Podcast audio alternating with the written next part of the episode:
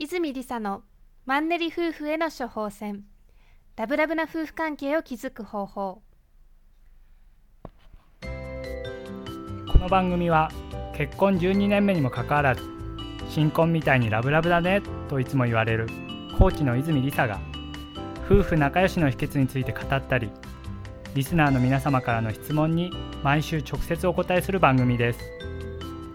それでは今回の番組をお楽しみください。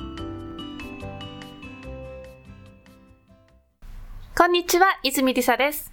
こんにちは泉正人ですはい今日はですね、まあ、最近よくいただく質問がありましてそれについてお話ししようかなと思うんですけれどもはいどんな質問ですか？まあ私たち結婚13年目ですよね、確か。そう。うん。で、まあよくこう、ね、結婚13年も経ってるのに、なんでそんなに仲良くいられるの？みたいなね。うん。なんか5年目とか新婚さんにも間違えられる時あるよね、なんかね。そうですね。うん、あその秘訣は、の10年以上経っても仲良しでいられる秘訣は何？みたいなことを、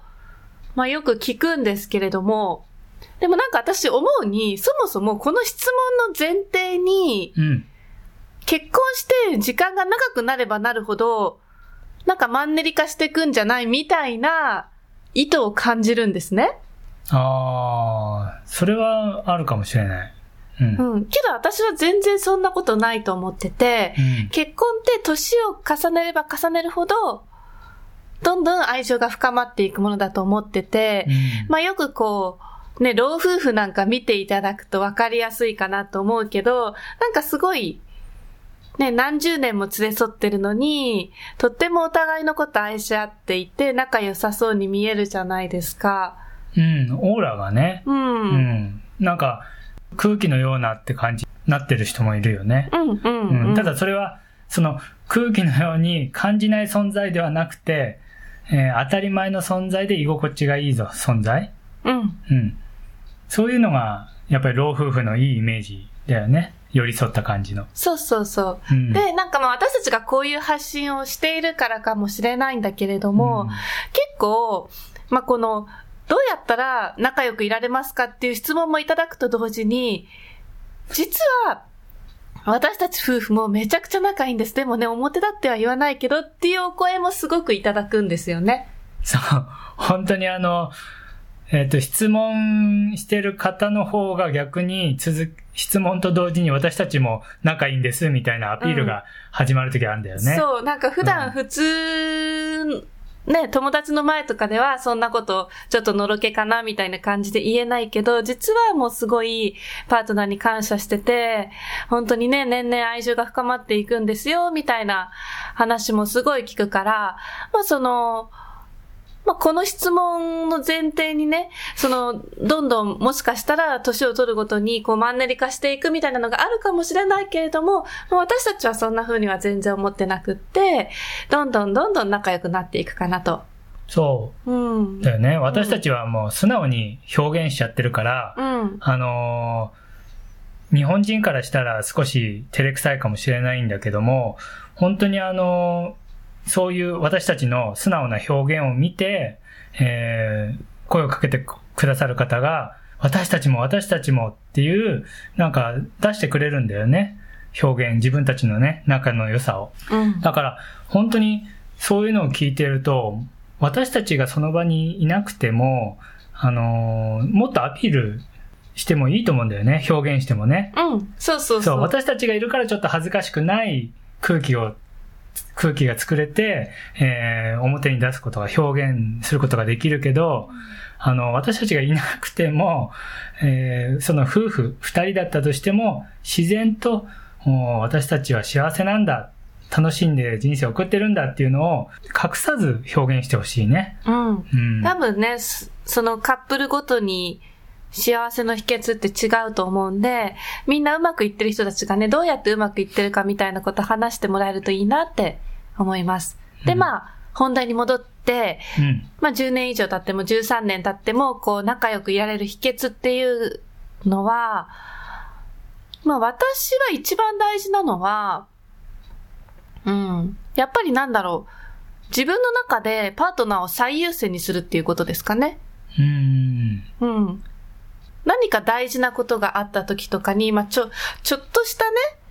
ちょっとしたことはまあ置いといて、でも心の奥底では常にパートナーが一番っていう前提で全てこう動いていて、まあ、何かパートナーとそれ以外のことで選ばなきゃいけなくなった時も、ちょっとした時は別だけども、大事なことの時はパートナーを優先するっていう、そういう感じで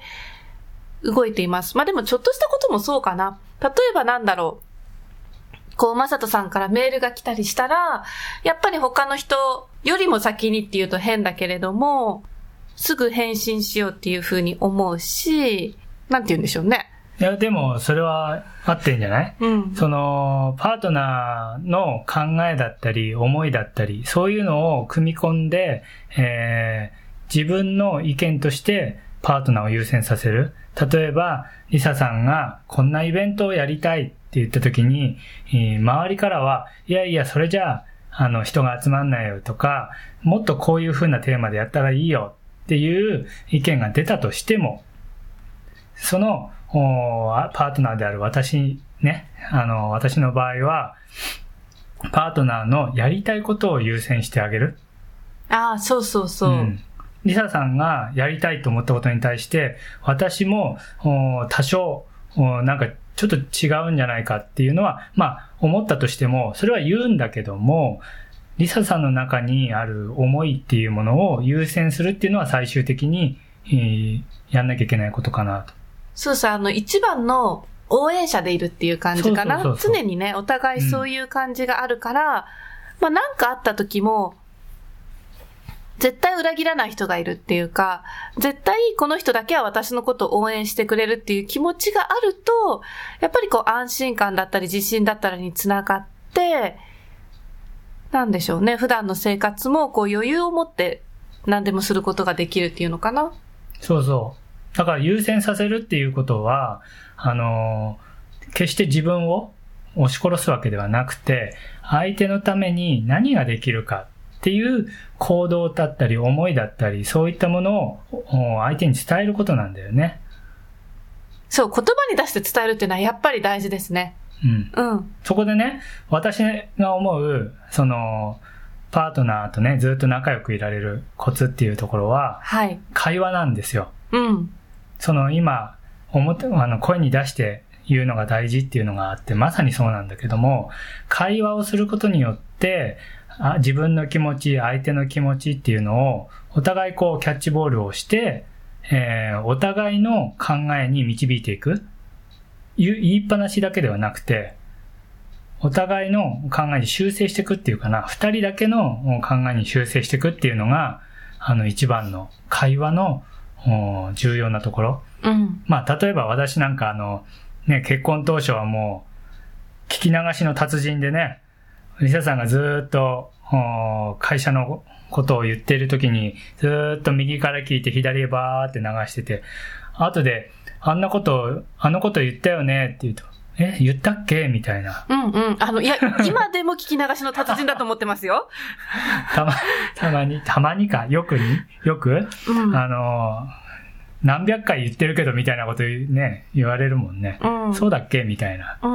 まあでもそれでもいいと思っていて、なんかその、こまめに話を聞いてくれる機会を持ってくれるっていうことは多分女性はみんなすごく嬉しいと思うんですよね。まあ女性って基本話してストレス発散できる生き物なので、毎日常に時間をとって、二人で話す時間をとってくれるっていう、もうそれがすごく嬉しいですね。うん。そうだね。だから本当に会話するっていう。で、会話をするためには、会話する時間を作んなきゃいけないんですよ。それはそうですね。そう。だから、あの、皆さんにも普段あの、どれぐらいパートナーと喋っているのかっていうのを一回調べてほしいんですね。意外と24時間のうちに2人で喋ってる時間って少ないんだなと思うと思います。あの、本当に1時間あるのかぐらいな。うん。ね、うん。もしかしたら本当に挨拶だけしかないっていう可能性もあると思うし、ね。必要最小限の伝達、連絡しかないっていう可能性もあると思うんですけれども、うん。まあその、例私はたとえ1日5分でもいいとは思うんですけれども、まあ今日あった出来事だったりっていうのをお互いにこうシェアする時間お互いに話をする時間っていうのを持つことが、やっぱり大事かなと思いますね。5分でいいって言ってるのは、0分だった人が5分でもいいっていう感じね。あそうそうそうで、10分って言ってる人だったら、じゃあどうやって30分にしようかとか、30分ぐらいだった人にとってみたら、じゃあどうやったらその倍の1時間一緒に話す時間を作ろうかって、そういう努力をしてほしいんだよね。まあ私的には別にその、毎日1時間取るよりかは、てか例えばなんだろう、1週間にまとめて1時間取るよりは5分でもいいから毎日取るっていう、その、頻度を増やす方が、やっぱりありがたいかなって、ねうん、いうふうに思いますね。もちろんその毎日1時間取れればそれがベストかもしれないけれども、まあなかなかね、難しいケースもあると思うので、そんな時は、うん。なんかまとめてっていうよりかは、毎日ちょっとずつ一緒にいる時間を取る。例えば、朝ごはんだけは一緒に食べようねって決めるとか、まあ私たちの場合夕飯は必ず一緒に食べようねっていうのを決めていて、どちらか一方が遅くても、遅い方、まあ、先に食べちゃうこととかあるんですけれども、遅い方が食べてる時に一緒に食卓に座って会話をするっていうことをしています。ので毎日なんかご飯の時間だけは一緒とか、まあ、夜寝る前のね、10分間だけちょっと一緒に話すとか、なんかそういう時間をね、決めて取るっていうのはすごくいいですよね。そうそう。本当に大事だと思ってるんだけど、そこの、一緒に食卓に座るっていうことが大事。そうそう。そのうん、キッチンとかダイニングに、く同じ空間に同じ部屋にいるんだけど、えっ、と、一人がキッチンで作業しながら、一人は食べてるとか、そういうんじゃなくて、ちゃんと、一人しか食べてなくても、ダイニングテーブルにちゃんと座って、えーお互いの話を聞く。この、時間、あと気持ち、そこが大事ですね。はい。ということで、まあ、結婚13年経っても仲良しでいる秘訣というのは、まあ、あの、パートナーお互い一番の応援者でいる、パートナーを最優先にするっていうことと、まあ、あの、毎日のこまめな会話っていうことですね。はい。で、今日は、まあ、夫婦仲良しの秘訣についてお伝えしましたけれども、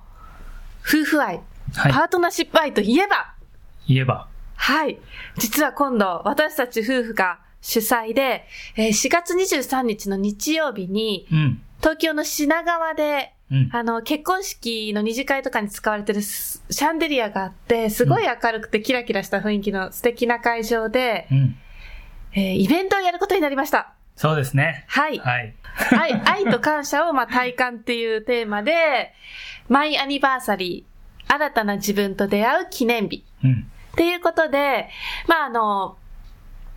新たな自分と出会う記念日とは言っているんですけれども、まあ、自分自身と深く向き合うことで、特に家族愛だったり、親子愛だったり、まあ、自分を愛するっていうこともそうなんですけれども、まあ、今回私たちがプロデュースさせていただいている8名の電子書籍の著者の方と一緒に、その、まあ、彼らの今回の本のテーマにみんなこう自分自身を見つめ合っていく中で愛っていうのが出てくるんですよね。そう。本当に共通してたね。と、そうですね、親子愛の人、